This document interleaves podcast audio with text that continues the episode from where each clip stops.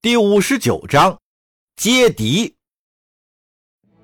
耶律婉清这边心事重重的看着举国上下都在准备南下攻宋的事情，他也曾私下问过萧燕燕能否不打，而萧燕燕摇头道：“当下已是箭在弦上，不得不发。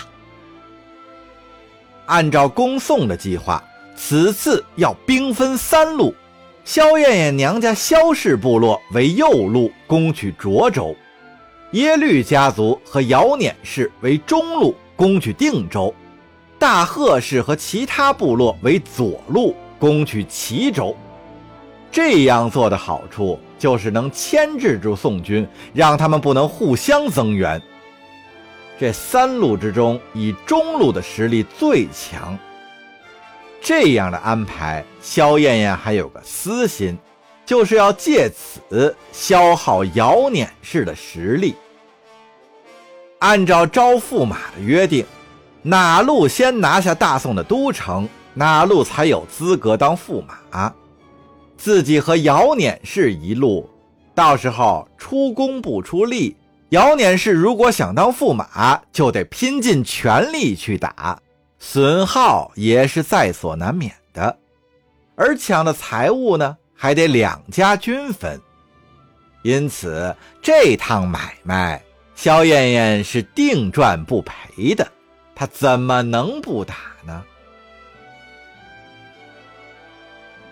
不管多少人想打，多少人不想打，该来的总还要来的。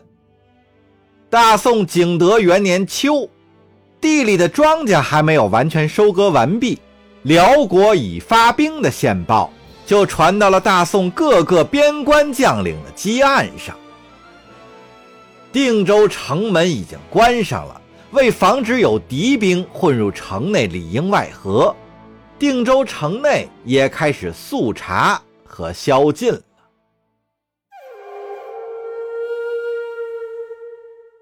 辽国军队的集结耽误了几天，再加上带了众多的辎重和工程器械，刚开始行军速度也比较缓慢，因此给了宋军几天的准备时间。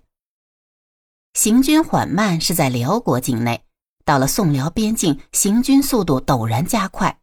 那天叶禅正好在最前端的烽火台巡诊，刚发完了药，只听到望台上的兵士大喊道。哎，有人过来了，好像是我们的探马。众人听了，都往望台上爬。叶禅也跟了上去，往外一看，只见一人一马飞驰而来，那人后背好像还中了一箭。在他身后稍远的地方，有二三十名辽国骑兵在追赶。烽火台的武长吩咐道：“敌骑兵五十人以下，距离三里，点狼烟。”开门，放人进来。有人立刻应声，按他的吩咐开始行事。那中箭的探马被放了进来，门又立马被关上了。因为正好叶禅在场，武长问完敌情，让叶禅赶快医治。叶禅一看箭伤不算太重，但在这儿医治恐怕也是不行。他把箭杆剪断，没取箭头。把金疮药抹在伤口上，又撕了布条给包扎了一下，说：“在这里取件不行啊，得回城里。这不太好办呀，外面有二三十个辽兵，我们这里只有十个人，在这烽火台上，他们是奈何不了我们呀。但是如果我们出去，也恐怕难以脱身呀。在这里耗着不是事儿。”等他们大队人马过来，就更难脱身了。现在他们人少，而且那些人已经有些疲乏了。我们要趁此机会冲出去。那武长见狼烟已经升起，转头道：“那好吧，我们冲出去。大伙儿都准备好了，待会儿出去别婆婆妈妈的，杀一个够本，杀两个赚一个。”众人都齐声应和。叶禅在旁说道。等一下，不必蛮冲，待会儿我去引开他们，扰乱一下他们的视线，你们再趁机冲出去。哎呀，叶大夫，这可使不得！你又不是兵，我们会保护你的，怎么能让你一个人涉险？无妨，我有把握。等我引开他们之后，你们要保护好伤员，快走。说着，把药箱在马背上绑好，取过横刀连鞘插在腰间，又把弩箭上好弦，装好箭矢，挂在马背上随手可及的地方。拉起脖子上的汗巾，堵住了口鼻。他翻身上马，从马背上一个袋子里拿出一颗霹雳弹，握在手里，点头示意了一下。有人就打开了烽火台的门。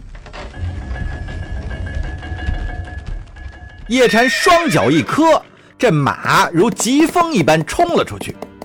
这契丹骑兵刚刚到达烽火台的跟前，他们也知道，以他们的装备和人手是奈何不了里面的人的，正准备休息一下，探讨对策，没想到里面竟然冲出一个人来，而且不是逃跑，是直奔他们而来。还没等到想明白原因。只见那人手里扔过来一个黑乎乎的东西，那个东西飞到头顶，还未落地，轰的一声炸开了，一阵白色的粉末在契丹骑兵中升起，有三四个人被炸落马下，其余的人是一阵骚乱。还没等烟雾散去，叶禅就策马冲到了他们之中，右手拔刀一阵削砍，又有四五个人落了。叶禅纵马穿过契丹人群，向西而去。不是契丹人反应不快，而是叶禅这招太突然了，完全出乎他们的意料。叶禅扔的霹雳弹里不但有铁蒺藜，还有锋利的碎石，而且还添加了石灰粉。爆炸过后，爆点附近的人马都受了伤。而石灰粉的影响范围更大，那群契丹骑兵被呛得咳嗽声连连，眼睛也火辣辣的难以睁开。等到回过神来，地上已经躺了接近十个人。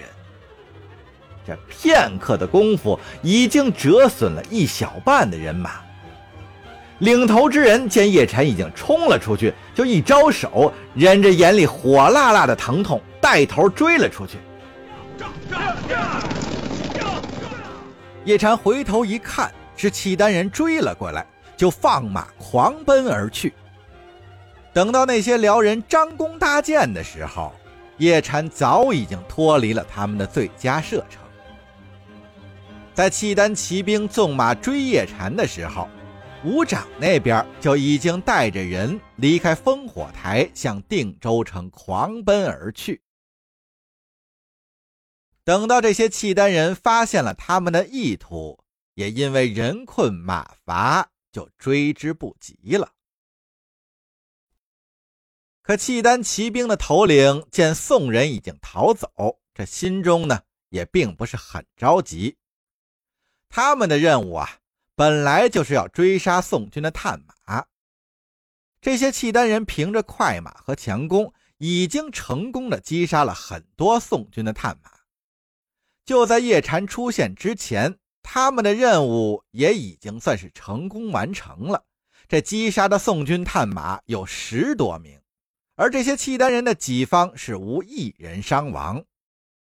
也就是在追着最后一个漏网之鱼的时候，这些契丹人已经成了强弩之末。眼见着最后一个宋人探马进了烽火台，他们是无计可施。虽然他们也知道这烽火台里的宋军并不多，但是凭借这些宋军的装备和人数，这一小股契丹骑兵也心知这烽火台是无法攻克的。就在叶禅从烽火台中冲出来之前，这些契丹人本来是停下马，正在商议对策。他们是万万没想到，从烽火台里边能冲出一骑人马，这与契丹人心目之中宋军的风格大有不同。在他们的心中啊，这宋军总是缩在堡垒和城墙的后面，可这一次呢，却是单枪匹马冲出来一人，还不是逃跑，而是直冲自己而来。这一小股契丹人在惊愕之余，又加上身心疲惫，这才给了叶禅突袭成功的机会。等到契丹骑兵首领反应过来的时候，已经有些晚了。叶禅的石灰粉霹雳弹让契丹骑兵的人和马的眼睛都受到了伤害。等到他们辨明了叶禅逃跑的方向，追过去的时候，又发觉自己的坐骑还没有歇过乏来，脚力也是明显比不上叶禅的坐骑，越追反而是落得越远。等这些契丹人再回头看时，发觉烽火台中的宋军也开始撤退跑路，再想要拨转马头追过去，就更是来不及了。